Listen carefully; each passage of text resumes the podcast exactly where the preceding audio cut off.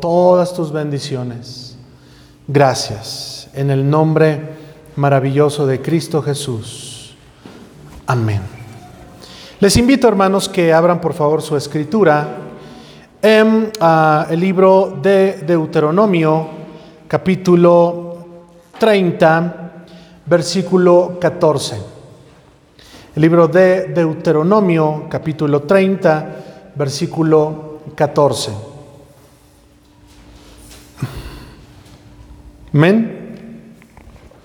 Libro de Deuteronomio, capítulo 30, versículo 14. En este momento, hermanos, quiero llevar a cabo una, una idea, eh, desarrollar una, una idea. Eh, dice la palabra del Señor, porque muy cerca de ti está la palabra, en tu boca y en tu corazón, para que la cumplas. Mira, yo he puesto delante de ti hoy la vida y el bien, la muerte y el mal. Porque yo te mando hoy que ames a Jehová tu Dios, que andes en sus caminos y guardes sus mandamientos, sus estatutos y sus decretos, para que vivas y seas multiplicado, y Jehová tu Dios te bendiga en la tierra a la cual entras para tomar posesión de ella.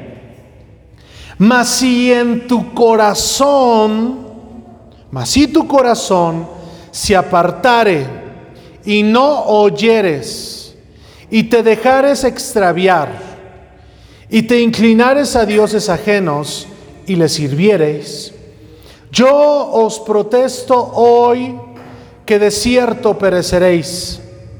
No prolongaréis vuestros días sobre la tierra a donde vais, pasando el Jordán para entrar en posesión de ella. Versículo 19. A los cielos y a la tierra llamo por testigos hoy contra vosotros, que os he puesto delante la vida y la muerte, la bendición y la maldición.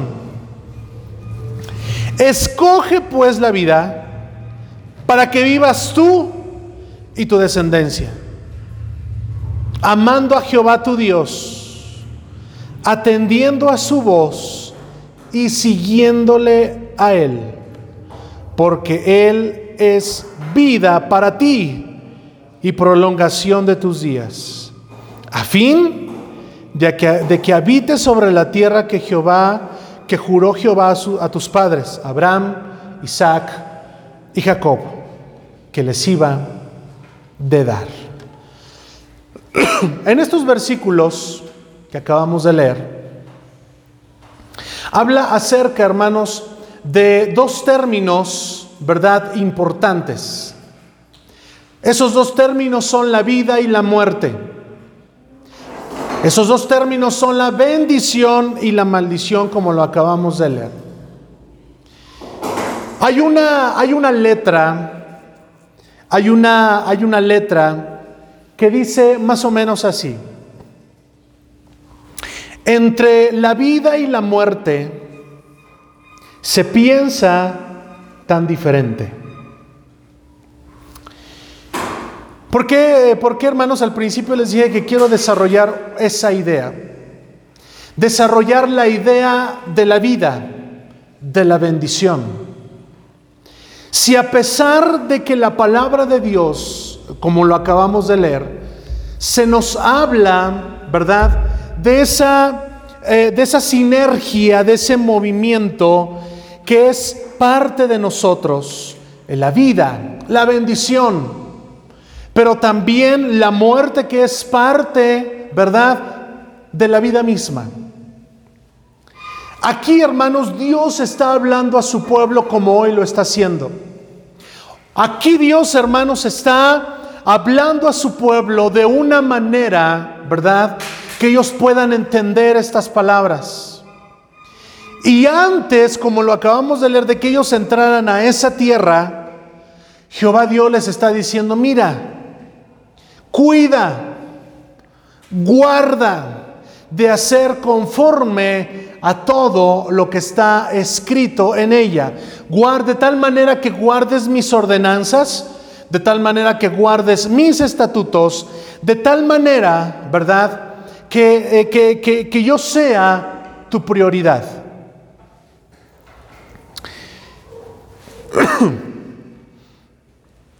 Ya en algún momento he desarrollado esta, esta, esta pregunta. Ya en algún momento les he hecho ver esta, esta incógnita.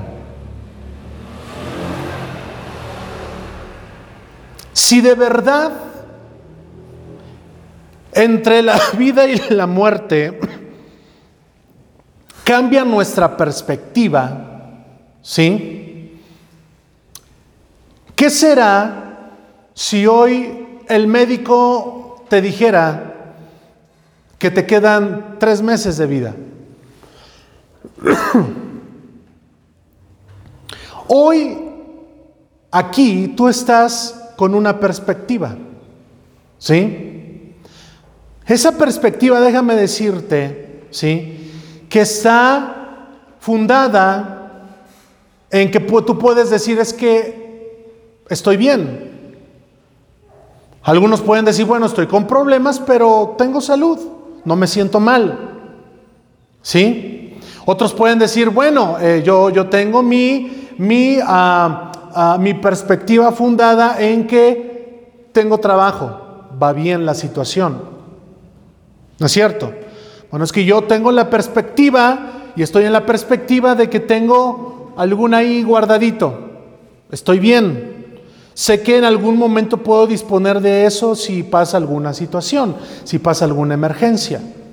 Lo que quiero tratar de transmitirles y desarrollar esta idea es de que ahora cada uno de nosotros está bajo una perspectiva de acuerdo a lo que está viviendo cada uno en particular. ¿Men? Hoy dijeron, vamos a la iglesia, vamos a buscar a Dios. Espero que los que estamos aquí no, estemos por fuerza, sino que estemos por convicción y porque hemos entendido de que eh, Dios ha sido lo mejor que nos ha podido pasar en la vida. Y porque hemos llegado a ese entendimiento. Ahora, bajo esa perspectiva, quiero hermanos desarrollar eh, una otra perspectiva. Y es la que les acabo de decir. ¿Qué pasaría si si en algún momento tú sabes que vas a morir.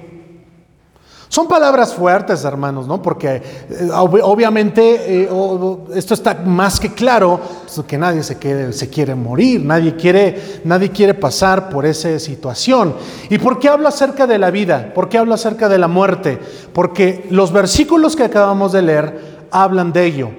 La Biblia habla acerca de, esa perspectiva, de, ese momento en el cual el hombre eh, se encuentra bajo esa, esa situación. ¿Qué pasaría, les vuelvo a preguntar, si en algún momento el médico les llegara a decir te quedan tres meses de vida? Déjenme decirle que, eh, y quiero ir desarrollando esto, ¿qué va a pasar? Tu perspectiva va a cambiar. Tu perspectiva va a cambiar, ¿sí? Me llama poderosamente la atención porque desde este momento Jehová Dios le habla a su pueblo de una manera tan directa. Debo de decirles que Jehová Dios y en la escritura, hermanos, no se anda con, con rodeos, ¿sí? La escritura, hermanos, no se anda con el dicho de que hay para no, para no, este, incomodar a las personas, bueno, pues vamos a hablarles bonito. No, la Biblia habla tan directo y me, me llama la atención que Dios le habla a su pueblo.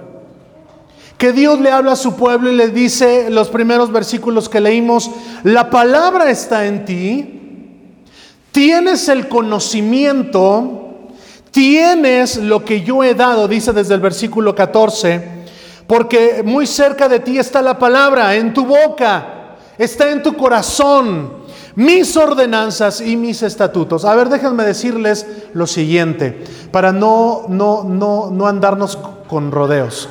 Cada uno de nosotros, déjenme, decir, déjenme aclarar esto, cada uno de los que estamos aquí, tenemos, tenemos en cuenta, tenemos el raciocinio, ¿verdad? De que Dios hasta ahorita ha sido bueno, hasta el día de hoy.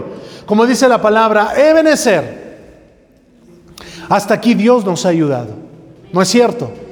Dice, la palabra de Dios está en ti, está en tu corazón, dice ahí desde el versículo 14, pero está ahí para algo. ¿Se acuerda, hermanos, del momento que vimos guardar y hacer? Dice, ya está aquí, pero dice más adelante, está para que la cumplas. ¿Qué le parece? Está para que la cumplas. y más adelante dice, hoy, ¿verdad? He puesto delante de ti la vida, el bien, la muerte y el mal, la bendición, la maldición, la vida y la muerte. Escoge pues, elige por dónde quieres transitar, por dónde quieres vivir, por dónde quieres andar en tu vida.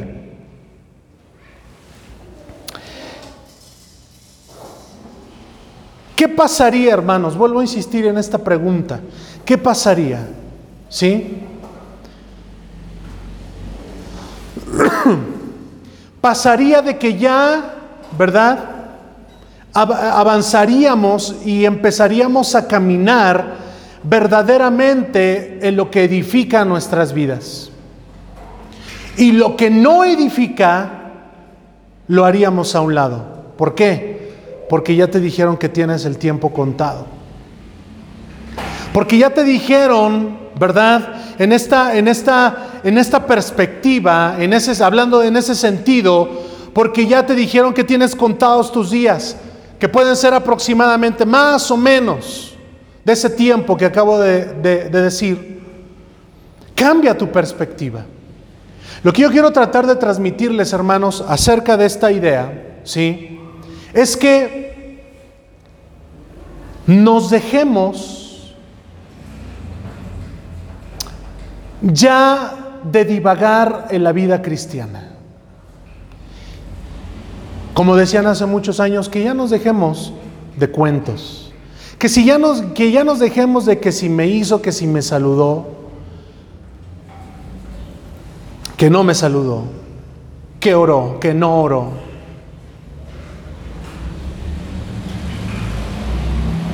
Que si el pastor no estuvo el domingo pasado, pues hoy no voy. Entramos en una actitud que aparentemente, ¿verdad? Decimos, bueno, voy a castigar hasta Dios, voy a castigar de mi presencia al pastor. Número uno. Número dos. Cuando estamos en una enfermedad, ¿sí? Cuando estamos en una enfermedad. Número dos. ¿Cuál es nuestra perspectiva? No voy a ir a la iglesia. ¿Por qué? Porque estoy enfermo. Cuando yo pensaría que es al revés. Voy a la iglesia porque ahora más que nunca necesito de Dios. Número tres, las finanzas, la economía. ¿Sí? No voy a Dios porque no tengo, o porque también a veces el caso es de eh, no tengo y, no tengo para dar ni una ofrenda o algún, algún eh, o diezmo.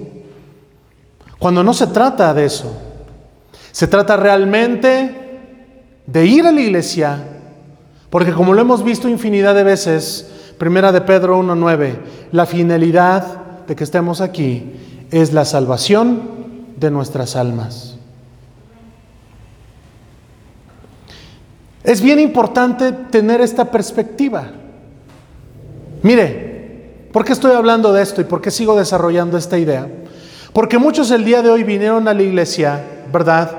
Para dar gracias a Dios, ¿sí? Para bendecir su nombre. Pero la mayoría está pensando qué va a ser el día de mañana. El trabajo, el negocio, tengo que hacer esto, tengo que hacer lo otro. Y muchas de las veces, ¿verdad? Al, al, estar pensando en eso, cambia nuestra perspectiva. Ya estamos pensando en el día de mañana, pero no estamos pensando en el hoy, en, el lugar en el que estamos, donde, donde se alaba y se glorifica a Dios. Ya estamos pensando en, en mañana y no estamos viviendo este momento que Dios creó para que nosotros escucháramos su palabra y fuéramos de bendición nosotros mismos, pero también a los demás. Cambia nuestra perspectiva. Segunda pregunta que quiero ir desarrollando también. Algunos van a decir, bueno, es que eso ya no lo he enseñado en algunas veces, ya lo ha dicho en algunas veces. Pero siguiente pregunta es la siguiente. ¿Qué tendría que pasar para que nosotros hiciéramos cambios en nuestra vida? Esa es la segunda pregunta. ¿Qué tiene que pasar? ¿Qué tiene que pasar? ¿Sí? Porque muchos dicen, es que cuando Dios me dé esto, ahora sí voy a servirle. Es que cuando, cuando cuadre todo esto y Dios me dé lo que yo quiero, a la hora que yo quiero, al momento que yo quiero, bueno, entonces, ahora sí.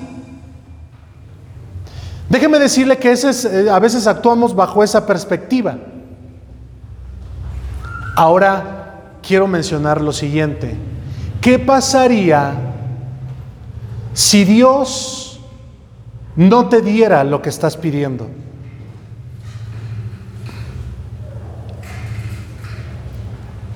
Dice la palabra, hermanos, que el apóstol Pablo había ya orado, ¿cuántas veces? Tres.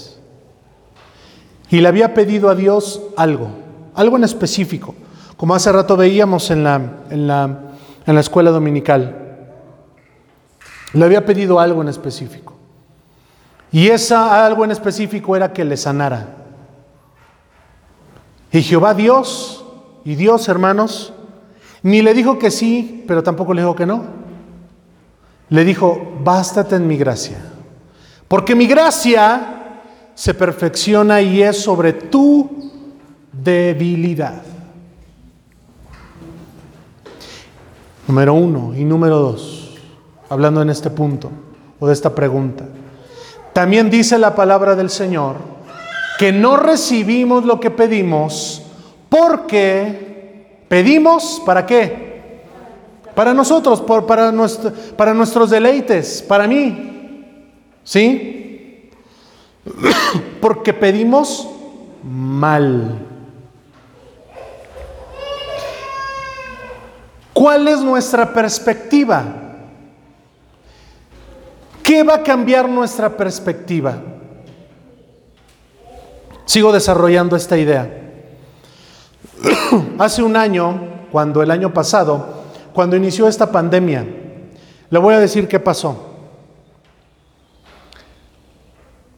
Tuvimos nuestros servicios por, ya saben por qué medio. Y si usted recuerda, todos se conectaban. ¿Se está conmigo? Todos. Había ese, ese sentimiento de que esta situación nunca había pasado de que los templos nunca se habían cerrado a esta magnitud, ¿sí? De que eran contagios, contagios, de hecho todavía lo estamos, ¿no? Y, se vivió esa, le voy a decir qué pasó, cambió la perspectiva. Ahora como que la gente dijo, o las personas dijeron, híjole, esto sí va en serio. Entonces vamos a buscar a Dios, vamos a acercarnos más a Él. Le voy a decir qué fue lo que pasó después. Lo que siempre pasa con la raza humana. Lo que siempre pasa con el hombre y la mujer. Cuando ya se acoplaron a la situación, pasaron meses, sí había gente que decía, híjole, esto está muy mal, mucha gente está muriendo, pero ¿qué pasó? Yo no sé si usted lo notó, pero hubo un cierto acoplamiento. No sé si está de acuerdo, si está conmigo. Se acopló la gente, ¿verdad? y dijo, ah, sí ha muerto mucha gente, pero yo estoy bien. O quizás muchos se contagiaron y dijeron, bueno, yo no, yo no pasé por esa situación y ahora estoy bien.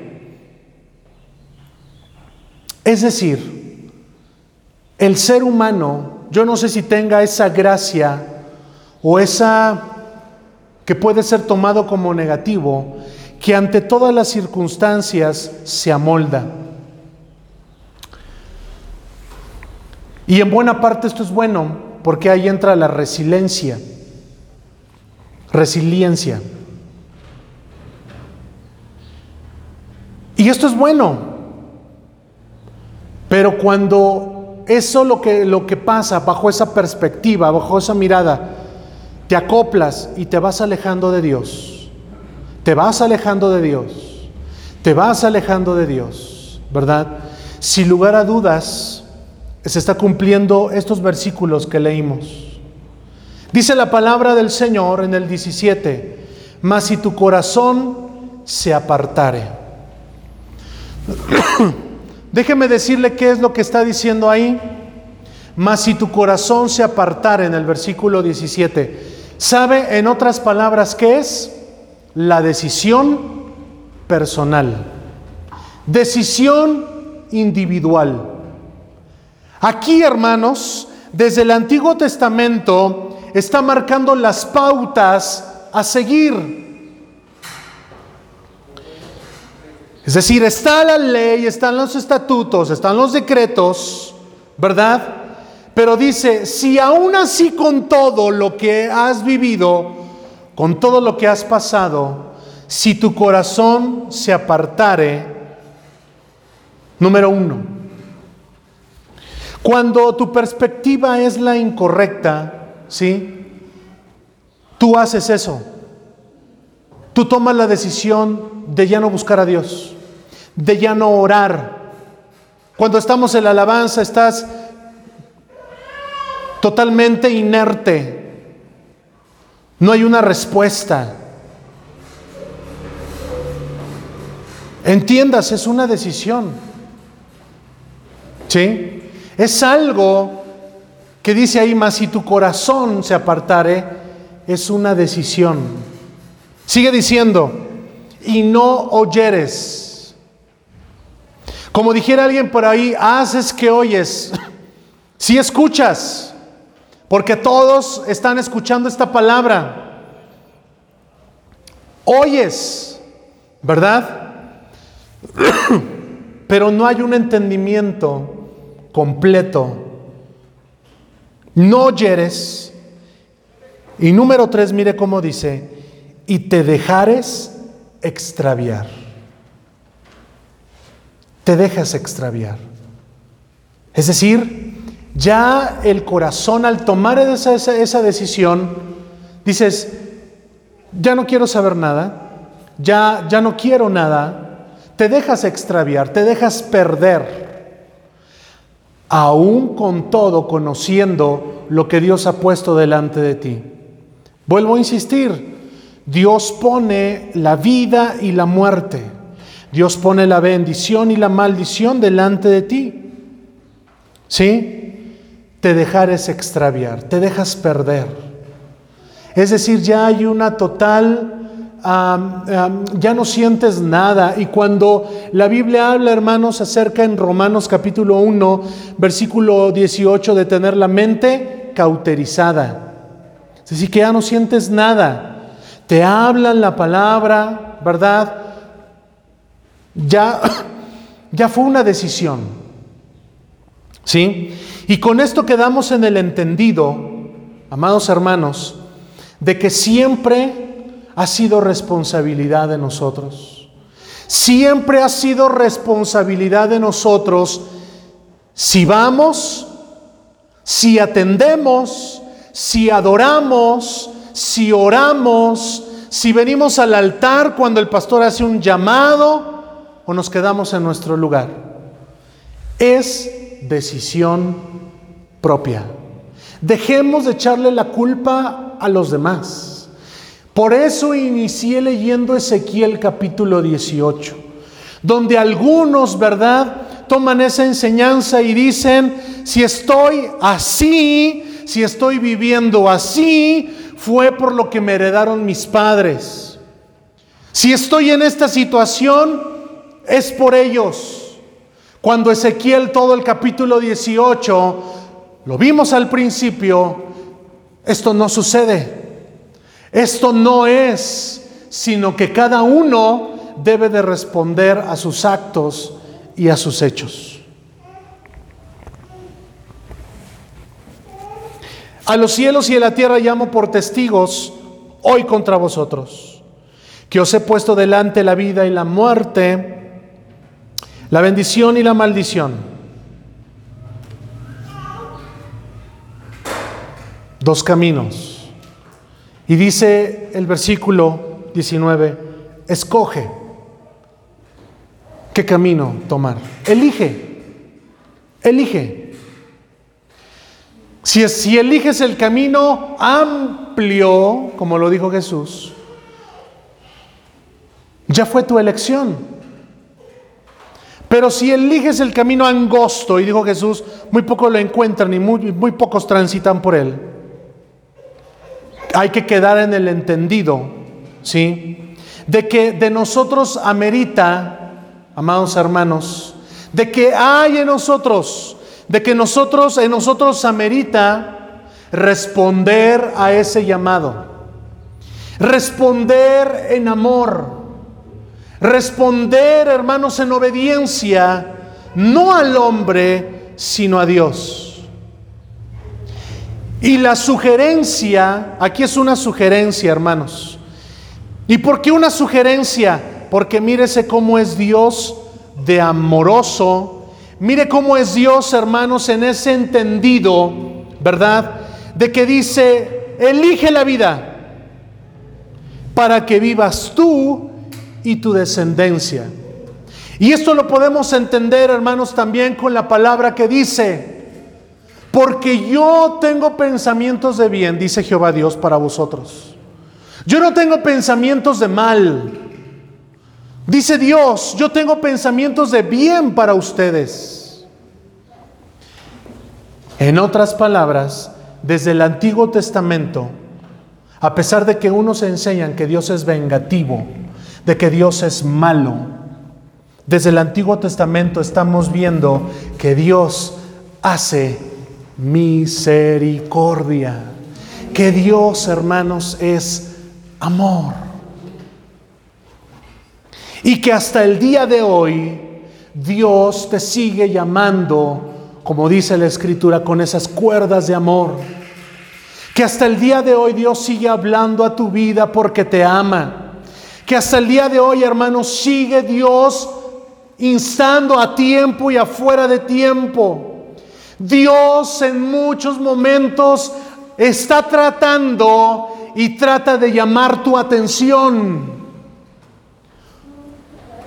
Tú lo entiendes como una enfermedad. Tú lo entiendes con un problema muy grande. Y Dios está trayendo tu atención hacia Él.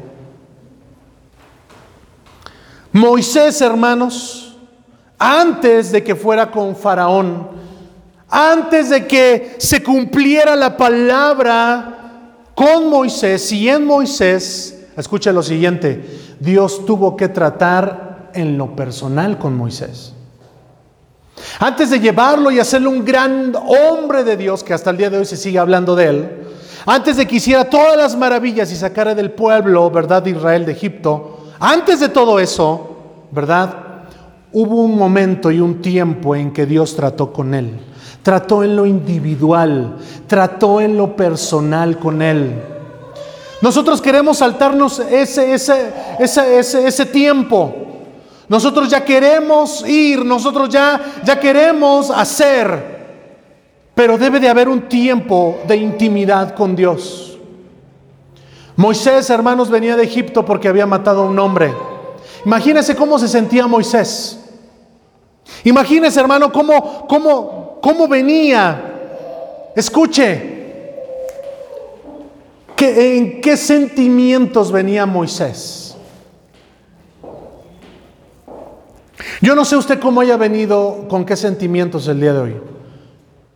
Cansado, triste, enojado, abatido, triste, alegre, no lo sé. Pero lo que quiero que veamos, la perspectiva de Moisés. Qué, qué hermoso, hermanos. La perspectiva de Moisés era, Señor, vengo de Egipto porque vengo huyendo, me estoy escondiendo. Si recuerdan, hermanos, estoy, me estoy escondiendo porque, y ya mejor aquí me refugio, ya aquí solito, porque si regreso a Egipto, pues quién sabe qué me vaya a pasar. En esa soledad, en ese sentimiento, esa perspectiva, llega Dios. Escuche, pero no llegó de cualquier, de una manera, la y se va. ¿Qué pasó? Dios atrajo la atención de Moisés. Dios se valió de ese problema que estaba cargando Moisés, de esa vida que estaba cargando, y atrajo su atención. ¿Y qué dijo Moisés? Voy a ver por qué situación esa zarza no se consume. ¿Se acuerdan? Entonces ahí va Moisés y Dios le habla. ¿Qué tiene que pasar, hermanos, para que nosotros cambiemos? Les vuelvo a preguntar. ¿Qué tiene que pasar? ¿Verdaderamente tiene que fallecer alguien? ¿Verdaderamente se tiene que enfermar alguien? Verdaderamente tenemos que pasar por problemas difíciles para que, ah, ok, lo sabía, no lo quería hacer, por eso dice ahí, si tu corazón se apartare, no oyeres y te dejares perder. Si está ahí conmigo la lectura, hermanos? Eso lo dice el versículo 17, si te dejares extraviar. Por eso hace rato decía, Dios sigue hablando hasta el día de hoy. Dios no ha cambiado. Su palabra es en nosotros. ¿Qué tiene que pasar, hermano? Hazte esta pregunta. Tómate un momento. ¿Qué, tiene que pasar? Nosotros hemos escuchado, ¿verdad? Que gentes, ¿verdad? Han fallecido. Hemos escuchado un sinfín de cosas. ¿Sí? Déjame decirte algo el día de hoy. Yo no sé si tú, yo no sé si Dios está permitiendo algo en tu vida para que suceda algo en ti. Lo voy a volver a decir. Yo no sé si tú veniste por esta palabra. Yo no sé si lo que estés viviendo ahora, Dios lo ha permitido para que haga haya un cambio. Mucha gente dice, yo aquí estoy bien. No me muevo. Yo aquí estoy bien. Yo, yo aquí estoy seguro. ¿Sí? Si hacemos toda un exégesis de Abraham, de Moisés, Voy a, voy a, voy a, quiero poner esos dos ejemplos de Abraham y de Moisés. ¿Sabe qué pasó? Dios lo sacó de su entorno. Dios lo sacó de su zona de confort, donde dicen, yo aquí estoy bien. Algunos pueden decir, ese pastor que no estuvo este, la semana pasada y como que regresó inspirado, pero está bien, pero yo aquí estoy bien, por favor que nadie me mueva. El pastor dice que debo de buscar a Dios, pero, pero a veces sucede que cuando yo busco a Dios me vienen más problemas. Abraham y Moisés Dios los sacó de su entorno, de su zona de confort. Y le dice Jehová Dios en Génesis 12 a Abraham, Abraham, sal de tu tierra, sal de tu parentela, sal de tu línea, de tu zona de confort Haz algo diferente porque yo te voy a bendecir. Hizo lo mismo con Moisés. Hizo lo mismo. Dios se valió, hermanos, de la situación de Moisés. Dios lo llama. ¿Sí? Y esto que estoy mencionando de Moisés, muy pocas veces se habla de, eso de Moisés. Moisés se habla de que sacó al pueblo, de que, de que, de que vio las espaldas de Dios, vio la gloria de Dios. Pero para que Moisés pasara por eso, tuvo que pasar por un momento de soledad, tuvo que pasar por un momento de aflicción, tuvo que pasar por un momento difícil en su vida. La Biblia no nos dice, hermano, cuánto tiempo, ¿sí? Que fue y se escondió. Pero cuando regresó a Egipto, regresó lleno de la presencia de Dios, lleno de su favor.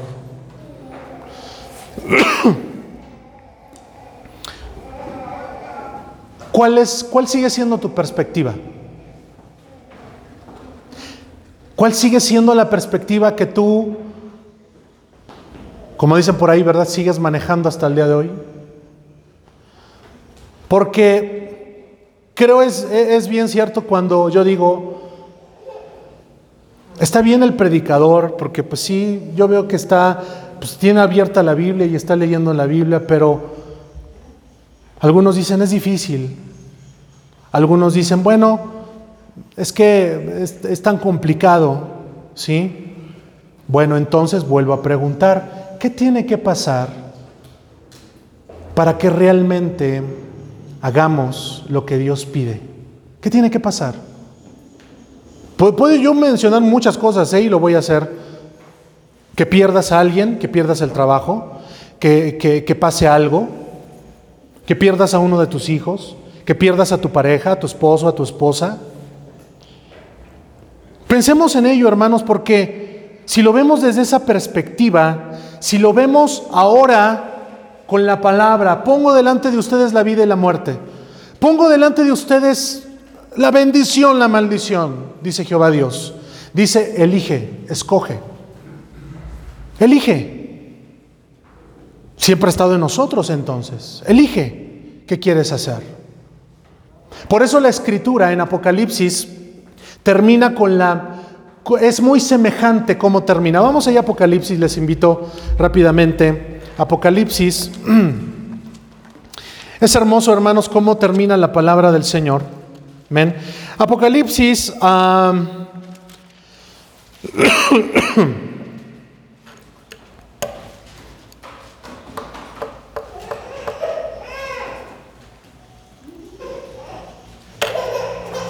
capítulo 22. 11. ¿Ya lo, ¿Ya lo encontró? Apocalipsis 22, 11. Le pongo en contexto. Pregunta, ¿aquí quién está hablando? Jesucristo. Amén. Jesucristo le está dando la revelación a quién? A Juan, el apóstol. El que es injusto, si está ahí, hermano? Léalo, por favor. El que es injusto, es decir, ¿qué razón yo hablo como hijo? ¿Qué razón tenía nuestros papás, no? Mi mamá tiene, tiene una frase que nos decía, síguele como base, síguele, síguele y vas a ver qué te va a pasar. ¿No es cierto? Yo no sé cuántos les dijeron así, a mí sí me dijeron muchas veces.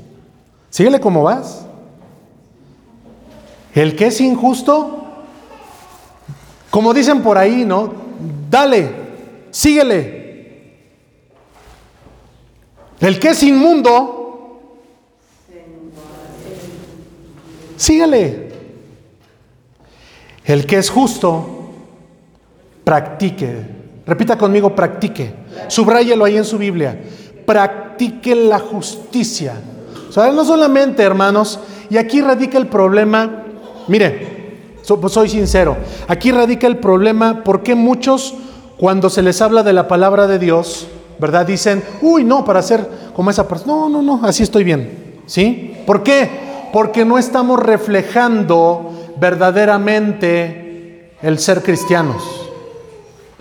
Porque solamente pensamos que el ir el domingo ya cumplí, ya, ya soy cristiano, ya lo hice. Aquí habla de qué? De practicar. Practique la justicia todavía y sigue diciendo al final, y el que es santo, santifíquese todavía. Entonces quiere decir que si tomamos en contexto la praxis, quiere decir que entra para los dos términos, para hacer el bien, pero también para hacer lo contrario. Y como lo está registrado desde el principio, cada uno ha elegido. Cada uno ya ha elegido. Ya ha elegido. ¿Qué perspectiva, hermano, tienes en este momento? ¿Qué perspectiva de tu vida? Y estoy hablando de la vida cristiana. ¿Qué perspectiva tienes? Espero, e, eso sí, hermanos, espero que nadie diga como dicen allá los demás, ¿no? Uy, no, yo estoy aquí, esta religión, pues me la enseñaron mis papás, por eso estoy aquí. ¿Sí? Uy, yo, yo soy de allá, de, de, como dirían unos, ¿no? De la competencia, porque esto fue lo que me enseñaron. ¿Y tu decisión propia? ¿Dónde está? ¿Dónde está tu perspectiva de decir, ok, yo estoy aquí por esto, por esto y por esto? Yo estoy aquí porque Dios me sanó. Yo estoy aquí porque he visto en mi vida a Dios. Y en eso sigues respondiendo, aunque Dios tarde en venir, aunque Jesucristo tarde en venir. Sí, tú sigues con esa esperanza en tu vida. Tú sigues con esa esperanza en tu corazón. Lamentablemente, ¿sí? El resultado de que mucha gente no esté aquí es porque efectivamente ya tomó la decisión desde mucho tiempo. Entiéndase, es una decisión personal. y yo soy de la idea, y siempre he sido de la idea, de que si ya estamos aquí, pues vamos a hacerlo bien, ¿no? Vamos a hacerlo como, como es. Si esta palabra te ha incomodado, el objetivo se ha cumplido. Sí, ha sido incomodarte. Ese fue el propósito de esta reflexión. Sacarte como Dios sacó a Abraham y a Moisés incomodarte. Algunas palabras quizá te incomodaron, o la mayoría, o muy pocas, no sé.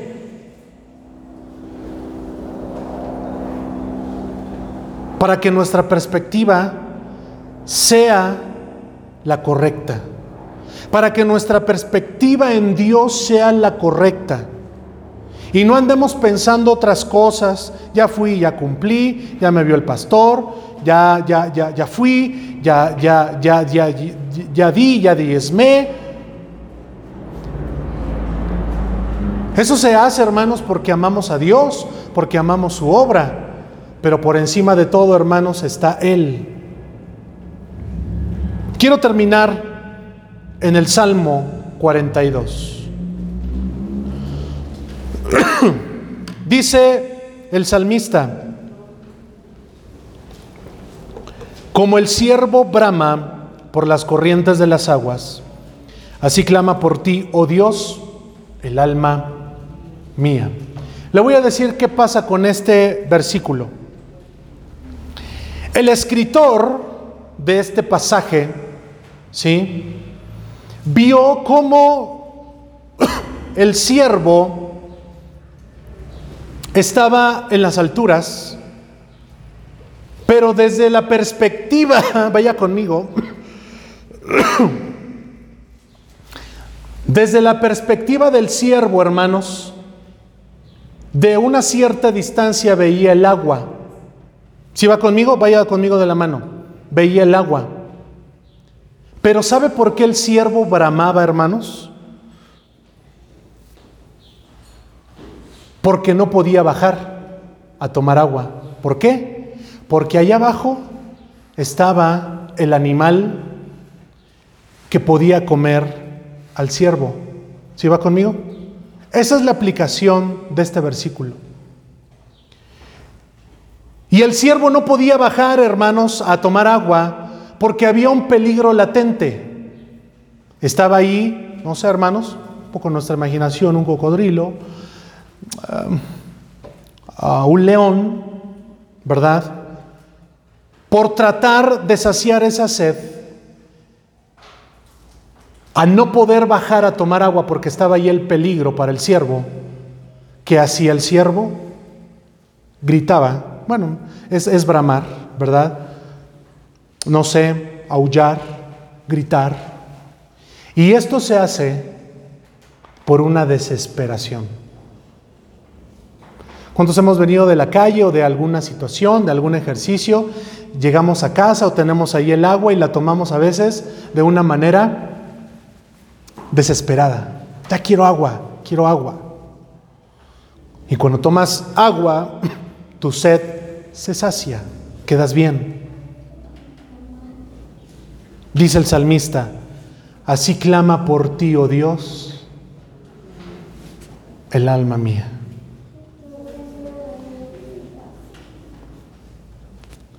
¿Qué tiene que pasar, hermanos?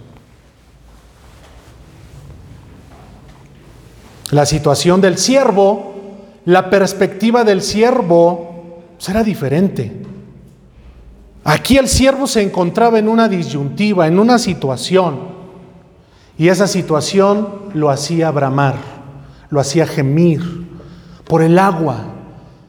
Decía dentro de sí, hermanos, esta es una, una, una ilustración, una analogía, un símil. Dice el salmista, así con esa desesperación, al no saciar esa sed, así clama por ti, oh Dios, el alma mía. Le invito, hermano, a que se ponga de pie. Y le quiero pedir que tengamos un momento de altar. Yo sé, hermano, que cuando tomamos un momento de altar, pues la mayoría viene y... Sí, hermanos, pero bajo esta perspectiva, que le puedas decir, Señor, no sé cómo tú lo expreses, yo no sé cómo sea la forma en la que tú le hables a Dios, yo no sé. Yo no sé la forma en la que tú te dirijas a Dios pero que eh, a una sola voz le podamos decir, Señor, yo te necesito. Yo no sé, mi hermano que está al lado, yo no sé, yo no sé, pero yo sí te necesito. Que podamos pasar al altar. Padre, gracias por tu palabra en el nombre de Jesús.